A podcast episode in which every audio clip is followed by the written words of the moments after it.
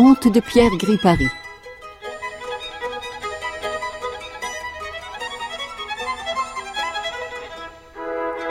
Aujourd'hui, Pierre Gripari dit Satko.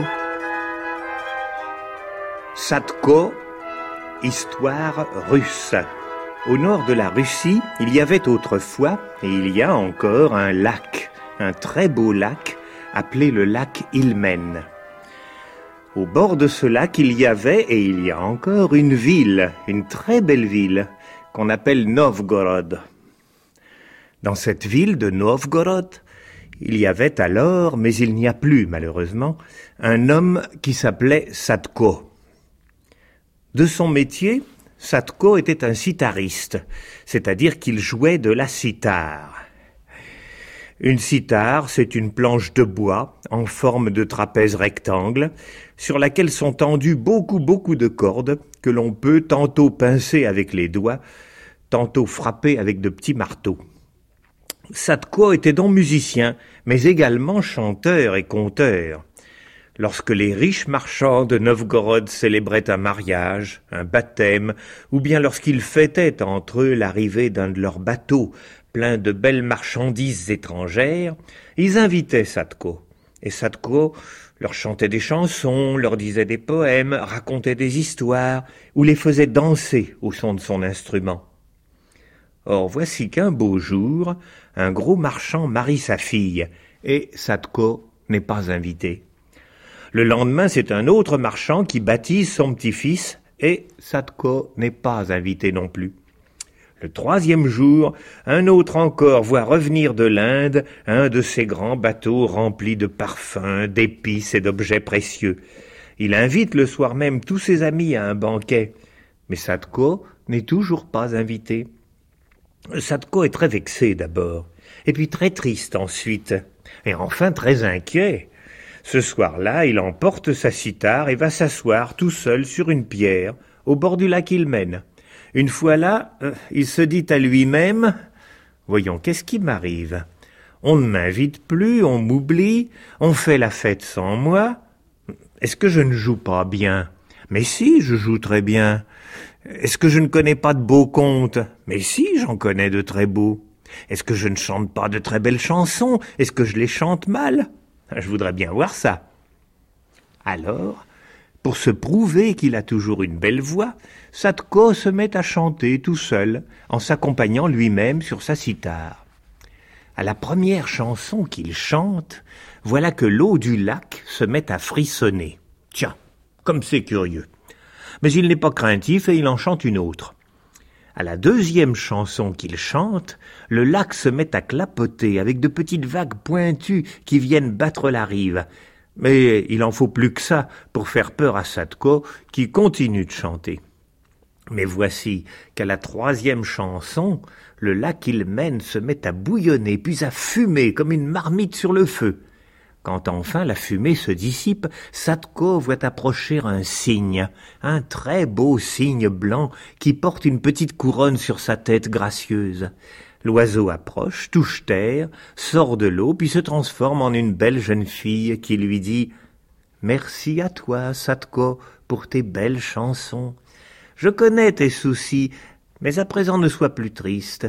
Demain matin, va-t'en trouver les riches marchands de Novgorod, et parie avec eux tout ce que tu voudras, que tu pêcheras le poisson d'or, et moi le poisson d'or je te le ferai pêcher. Satko est si émerveillé qu'il n'a même pas le temps de remercier la belle jeune fille. Celle-ci se retransforme en cygne, plonge dans le lac et disparaît. C'était, bien entendu, l'ondine du lac Ilmen, autrement dit l'une des innombrables filles de l'empereur Vodianoï, qui était alors le dieu de toutes les eaux du monde, qu'elles soient salées ou qu'elles soient douces, car en ce temps-là, il y avait encore des dieux. Le lendemain matin, Sadko sort de chez lui, puis il s'en va trouver les riches marchands de Novgorod. Combien pariez-vous avec moi, leur dit-il, que je pêche aujourd'hui le poisson d'or? Allons donc, tu as trop bu, disent les marchands mal réveillés, en bâillant de toute leur force. Si j'ai trop bu, c'est vraiment pas votre faute, répond Sadko avec amertume, car vous avez fait la fête hier soir et vous ne m'avez pas invité. Mais moi je vous parle sérieusement. Combien pariez-vous que je pêche le poisson d'or? Tout ce que tu voudras. Le poisson d'or n'existe pas. Eh bien, écoutez-moi. Ou bien je le pêche, et vous me donnez dix gros bateaux remplis de marchandises pour que j'aille les vendre en pays étrangers, ou bien je ne le pêche pas, et vous me coupez la tête. Eh bien d'accord, tiens, ce sera drôle, répondent les marchands.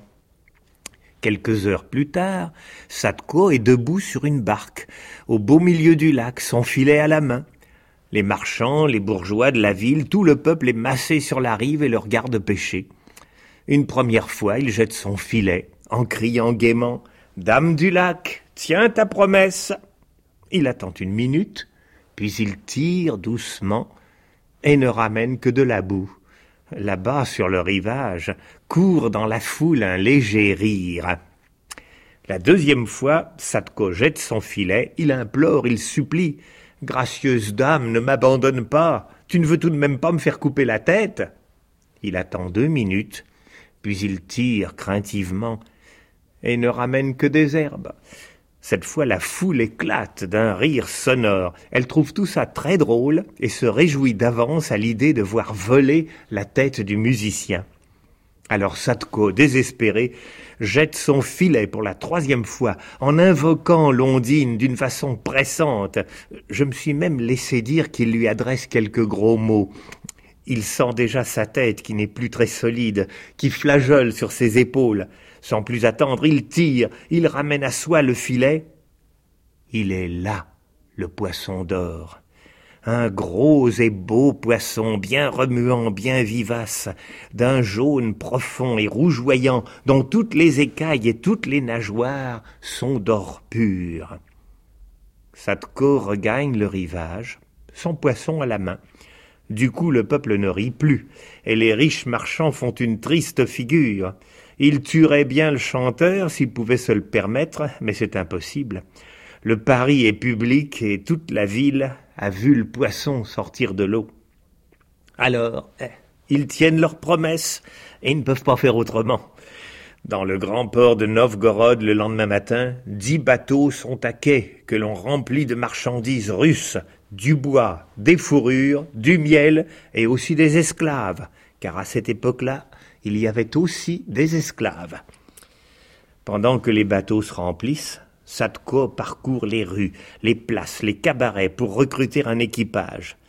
Tous les jeunes sans emploi, tous les hommes pas trop vieux, costauds et courageux, qui ont envie de s'enrichir et de voir du pays, il les prend avec lui. Peu lui importe que ce soit des fainéants, des voyous, des mendiants, des voleurs ou même pire encore, quand il en a comme ça ramassé deux ou trois centaines, il les fait monter dans ses dix navires, il s'embarque avec eux, il dit adieu à la bonne ville de Novgorod et en route. En ce temps-là, il y avait, et il y a encore, une rivière appelée le Volkhov qui débordait du lac Ilmen pour aller se jeter dans le lac Ladoga plus au nord. Il y avait aussi, et il y a encore, un fleuve appelé la Nieva qui sortait du lac Ladoga pour aller se jeter dans la mer Baltique à la hauteur de Leningrad. Mais il n'y avait pas encore de Leningrad, et c'était bien dommage. La flotte de Sadko descend donc le Volkhov jusqu'au lac Ladoga, puis la Neva jusqu'à la mer. Une fois en mer, elle va très loin, très loin, en Suède, en Allemagne, en Angleterre, en France, à Venise, à Constantinople. Certains disent même jusqu'en Inde, mais ça vraiment je ne le crois pas. Dans tous les ports, Sadko s'arrête. Il vend ses marchandises russes, ses fourrures, son bois, son miel et ses esclaves. En échange, il achète beaucoup de choses qu'on ne trouve pas en Russie, de l'or et de l'argent, des parfums et des perles, des étoffes, des épices, des objets fabriqués. Il fait aussi un peu de piraterie quand il en a l'occasion, ça se faisait à l'époque. Au bout de plusieurs mois, enfin, il se décide à revenir chez lui. Les dix navires font demi-tour, mais à ce moment-là, le vent cesse de souffler. C'est le grand calme qui s'établit, toute la flotte est immobilisée. Pour les vaisseaux de ce temps-là, C'est une catastrophe. Songez qu'il n'y avait pas de moteur, ni à charbon, ni à pétrole, et qu'il ne pouvait avancer qu'à la voile ou sinon à la rame. Or, c'est très fatigant la rame, et ça ne va pas loin. Satko et ses amis se mettent à réfléchir. Ils comprennent que l'empereur Vadianoï est fâché, ce même Vodianoï dont j'ai déjà parlé, qui était en quelque sorte le Neptune slave, le dieu de toutes les eaux du monde, qu'elles soient salées ou qu'elles soient douces. Depuis le temps que Sadko vogue sur ses mers, qu'il ait fait du commerce et gagne beaucoup d'argent, il n'a pas remercié le dieu, il ne lui a pas fait de cadeau. Or, en ce temps-là, les dieux aimaient beaucoup qu'on leur fasse de beaux cadeaux. C'est bon, qu'on jette à la mer un tonneau d'or pur. Eh, on jette à la mer un tonneau d'or pur, mais le temps reste calme. Apparemment, cela ne suffit pas. Qu'on jette à la mer un tonneau d'argent fin. Plouf. On jette à la mer un tonneau d'argent fin, mais il faut croire que c'est encore trop peu. Rien ne bouge. Qu'on jette à la mer un tonneau de perles. Splatch. Les perles suivent le même chemin que l'argent et l'or pur, mais le vent ne se lève pas encore. Cette fois, les hommes se regardent. Leur expression est grave. Ils ont compris que le Vodianoï exige une victime humaine, ou comme ils disent encore, une tête vivante. Il faut savoir qu'en ce temps-là, les dieux n'avaient pas encore tout à fait perdu la mauvaise habitude de se faire offrir en holocauste ou autrement soit des jeunes filles, soit des enfants, soit même des hommes. C'est bien, nous allons jeter les sorts, dit Sadko. On apporte sur le pont une grande bassine qu'on remplit d'eau de mer. Chaque homme grave son nom sur une petite plaque d'or, et toutes les plaques sont jetées dans la bassine. Une coule au fond, une seule. On la ramasse, on la regarde. Elle porte le nom de Sadko.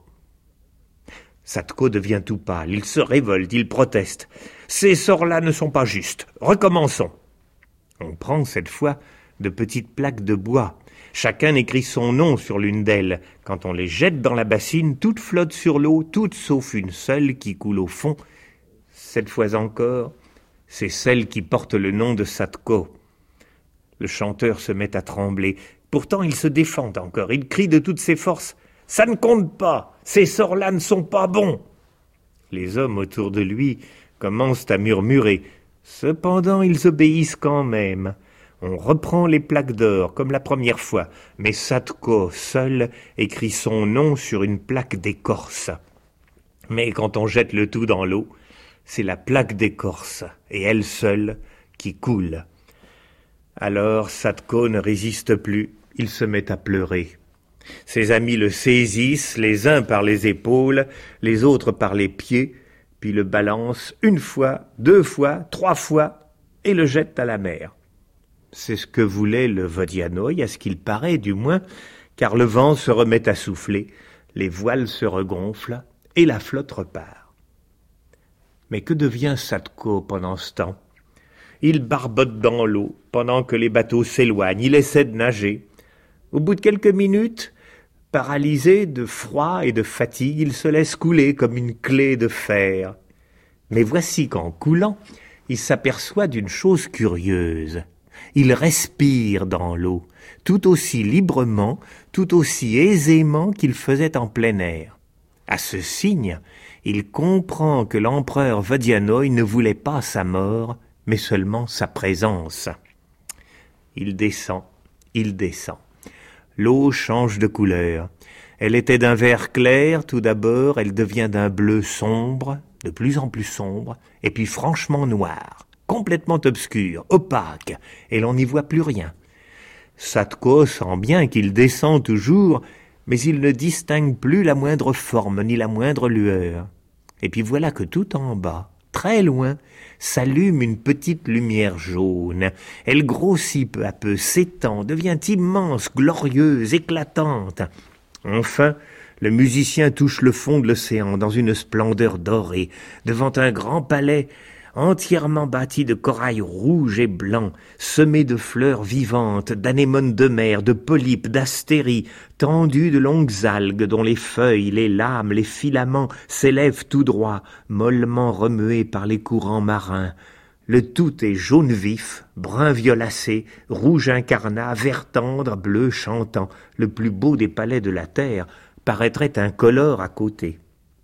Devant l'entrée monumentale se tiennent plusieurs groupes de gardiens, bien armés, espadons porte-épée, poissons-scie, requins fuselés aux petits yeux d'émail, aux museaux plats dissimulant des dents féroces. D'autres poissons encore, pierreux, rocheux, rugueux, dardent dans toutes les directions des nageoires aiguës, acérées, venimeuses.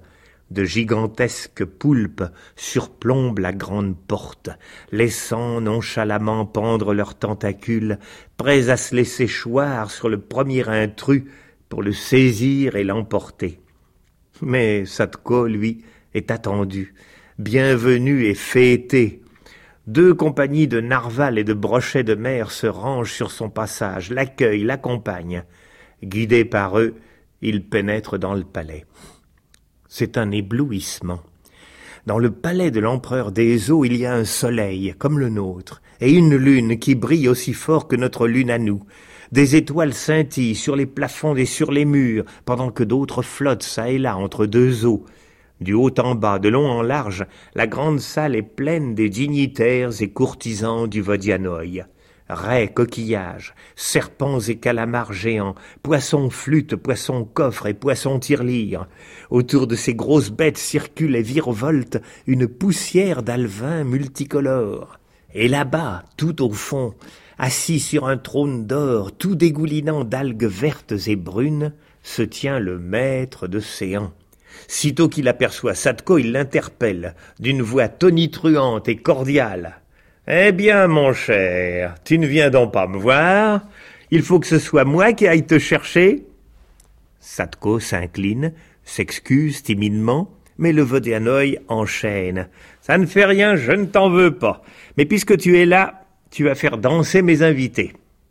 Mais je n'ai pas d'instrument, répond Sadko d'une voix faible. Mes amis m'ont jeté à la mer sans me laisser prendre ma cithare. Le dieu, cette fois, éclate d'un rire sonore. Ha ha Ne t'en fais pas pour l'instrument. Avec tous les bateaux qui coulent, j'ai ici tout ce qu'il me faut. Qu'on aille me chercher la plus belle de mes cithares et qu'on la donne à ce monsieur. Un poulpe complaisant apporte aussitôt une cithare, une magnifique cithare en bois précieux, incrustée d'or, de nacre, bien accordée, douce au toucher, vibrante sous la main. Et Satko, sans attendre, joue un air à danser. C'est une merveille que de voir les créatures des eaux glisser les unes autour des autres, se grouper et se séparer, se déployer et s'effacer, dessiner de leur corps mille décorations vivantes et mouvantes, remplir ainsi la salle, du sol jusqu'au plafond. Encore crie le roi des mers quand la danse est finie. Alors Satko joue un deuxième air, plus gai, plus héroïque, cette fois, les bêtes marines se rangent, défilent, se côtoient, puis se croisent, se traversent, simulent dans la salle comme un feu d'artifice, d'une vivacité folle, vertigineuse et fascinante. Encore, encore, plus vite, plus fort, crie le Vadianoï. Sadko, qui a compris, joue cette fois une danse éperdue, trépidante, sauvage, le spectacle devient grandiose. La foule tout entière semble prise de folie. Les animaux de toutes formes, de toutes tailles et de toutes couleurs surgissent, disparaissent, s'esquivent en sautant, reparaissent plus loin, reviennent, foncent, s'élèvent et s'abîment. C'est comme un rêve de démence, de violence, de magie, de beauté. Le musicien ignore, cependant, qu'à la surface des flots sa tumultueuse musique et cette danse échevelée font lever une effroyable tempête. Mais voilà qu'on entend brusquement comme un énorme son de cloche. Le palais a vibré jusqu'à ses fondations. Le soleil cligne, la lune vacille, les étoiles tremblotent, tous les danseurs s'immobilisent. Satko cesse de jouer, la lumière baisse, un grand silence règne. Voilà qui est fait, dit gravement le roi des mers. Il descend de son trône et fait signe à Satko. Suis-moi. Tous deux sortent ensemble. Dehors, devant le bâtiment, gisent plusieurs bateaux qui viennent de couler. D'autres encore sont tombés sur le palais lui-même et se sont empalés sur des aiguilles de corail. Les coques sont crevées, les caisses éventrées, les tonneaux sont disjoints, les mâts sont disloqués, plusieurs marins noyés sont noués dans les cordages enchevêtrés. Avec horreur, Satko reconnaît ses navires, ses richesses, ses pauvres compagnons. Il frissonne, il recule, il a envie de crier. Eh bien, tu es content, j'espère, dit en souriant l'empereur des eaux. Te voilà vengé. Alors le musicien comprend tout. C'est exprès, pour lui faire plaisir, que le Vodiano lui a fait jouer des danses de plus en plus rapides, afin de provoquer le naufrage de la flotte et de noyer ses compagnons qui l'ont à la mer. Les créatures des eaux sont insensibles à la pitié, et elles ignorent le pardon. Et que faire? Le dieu sera offensé s'il voit que Sadko pleure. Alors Sadko ravale ses larmes, s'incline devant le souverain. Je te remercie, ta majesté, mais je me demande maintenant que je n'ai plus de bateau, comment je vais faire pour retourner dans mon pays? Le roi des mers le regarde avec une expression étrange, et puis il lui répond avec un petit sourire énigmatique. Ne t'en fais pas pour ça, j'y ai déjà pensé.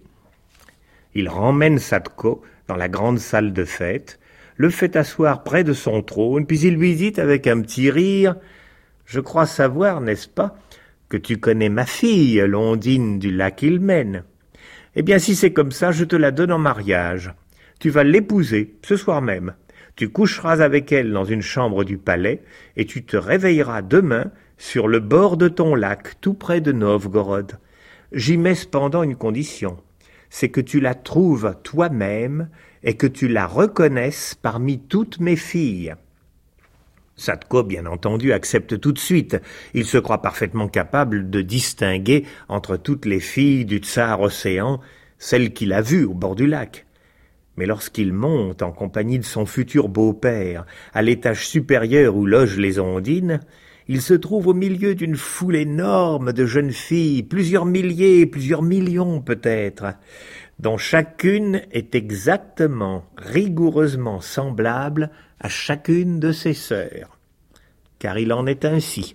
De même qu'une goutte d'eau ressemble à une autre goutte d'eau, toutes les filles de l'océan sont des copies les unes des autres. Elles ont les mêmes yeux profonds, du même vert changeant, le même regard liquide, la même taille ondoyante, les mêmes bras enveloppants, la même démarche souple, les mêmes pieds glissants, les mêmes cheveux verdissants qui frémissent et qui dansent, et chacune est l'ondine, qui d'une mer, qui d'un fleuve, qui d'un lac, qui d'une rivière, d'un ruisseau, d'une source ou d'une simple mare. Maintenant, fais ton choix, dit le Vodianoï, et surtout ne te trompe pas. Car si tu épousais par erreur l'ondine du Nil, tu te retrouverais demain matin sur les bords du Nil, c'est-à-dire en Égypte. Et si c'était l'ondine de l'Indus, tu te retrouverais en Inde. Et si malheureusement tu choisissais l'ondine de l'Amazone, tu te retrouverais en Amérique du Sud. Alors fais attention. L'Amazone, l'Amérique du Sud. Qu'est-ce que c'est que ça? murmure le musicien. Je n'ai jamais entendu ces deux noms. Justement. L'Amazone est un fleuve inconnu de vous autres et l'Amérique du Sud est un pays que vous n'avez pas encore découvert. Si tu t'y retrouvais, tu ne reverrais plus jamais la Russie. Tout cela, vous le pensez bien, n'est nullement innocent de la part du Vodianoï. Ce qu'il voudrait, le vieux rusé, c'est que Satko renonce à le quitter, c'est le garder auprès de lui pour jouir de sa musique. À la vue de tous ces visages qui ont l'air de n'en être qu'un seul, mais copiés, répétés, reproduits et multipliés par milliers d'exemplaires, le pauvre citariste se sent accablé. Il demande timidement Est-ce que je peux au moins leur poser des questions? L'empereur des mers sourit avec malice. Pose-leur toutes les questions que tu veux, mais moi je leur défends de répondre, ni par un mot, ni par un geste, ni même par un sourire, et gare à celle qui me désobéira. D'ailleurs, je reste ici, pendant que tu fais ton choix. Vas-y maintenant, cherche. Alors, plutôt que de rester là, morose, à ne rien faire, Satko se met à chercher. Il avance au petit bonheur dans la foule des jeunes filles, il demande à l'une puis à l'autre. Est-ce toi, l'ondine du lac Ilmen Mais aucune ne répond, ni par un mot, ni par un geste, ni même par un sourire. Elle le regarde simplement d'un regard neutre, vide, inexpressif, sans sympathie comme sans hostilité. Alors il continue. Est-ce toi, l'ondine du lac il mène? Rien, toujours rien, pas un clin d'œil, pas un murmure. On sent que ces demoiselles sont très très bien élevées et qu'elles ont grand peur de leur père. Cela dure une heure, deux heures, deux heures et demie, trois heures. Au bout de trois heures, cependant, comme il est prêt d'abandonner, le musicien distingue au-dessus d'une des têtes un petit poisson d'or, comme celui qu'il a pêché jadis, mais de taille plus réduite. Il a comme un soupçon. Il s'approche de la fille qui est juste au-dessous du poisson. Est-ce toi, l'ondine du lac il mène La fille ne dit rien, elle non plus, elle ne fait pas un geste et son visage reste impassible, mais le petit poisson là-haut s'agite avec entrain, frétille joyeusement de la queue et fait oui de la tête. Alors Satko prend la demoiselle par la main, puis il la conduit à son père. C'est celle-ci, que je veux épouser. Le Vodianoï, qui lui connaît bien toutes ses filles, la regarde, sa bouche s'ouvre, ses yeux s'arrondissent, puis il fronce les sourcils. Comment as-tu deviné que c'était elle? Eh bien voilà, j'ai deviné, répond Satko modestement. Tu es plus malin que je ne pensais, dit le dieu légèrement déçu. Mais enfin, tu as gagné. Je n'ai qu'une parole. En réalité, vous l'avez bien compris, ce n'est pas lui qui est malin, c'est elle. C'était même drôlement malin de sa part d'avoir trouvé ce moyen sans désobéir à son père, sans un mot, sans un geste, sans même un sourire, pour se faire reconnaître. Le soir même, on célèbre la noce, une noce à tout casser, et de nouveau l'on fait de la musique, on danse, on danse tant et si fort que ça provoque une tempête épouvantable encore pire que la première. Les bateaux pleuvent littéralement sur le fond de la mer, mais Sadko, cette fois, est tellement heureux qu'il n'y fait même pas attention. Lorsque tout le monde est fatigué, on le conduit avec sa jeune femme dans une chambre magnifique, toute meublée de corail et d'or, décorée de nacre et de perles. Ils se couchent tous les deux sur un lit de varech et d'herbes marines, et s'endorment la main dans la main. Le lendemain matin, au lever du soleil, mais de notre soleil à nous, Satko se réveille seul, couché sur l'herbe verte, au bord du lac Ilmen, ainsi que l'empereur des eaux le lui avait promis. Il reconnaît parfaitement l'endroit. C'est là qu'il est venu un certain soir, qu'il était triste, pour chanter ses chansons devant les eaux du lac. Non loin de là, il voit briller par-dessus de hauts murs les coupoles dorées des églises de Novgorod. Depuis ce jour, et jusqu'à la fin de sa vie, Satko, le sitariste, est resté le musicien le plus heureux du monde. On lui donnait à boire, à manger, de l'argent et de beaux habits. En échange, il chantait, il jouait de la cithare, il disait de beaux contes et surtout, et surtout, racontait son voyage. Car parmi ses récits, celui qui plaisait le plus et qu'on lui demandait sans cesse, parce que personne ne se lassait de l'écouter, c'était celui de ses aventures sur mer et au fond de la mer.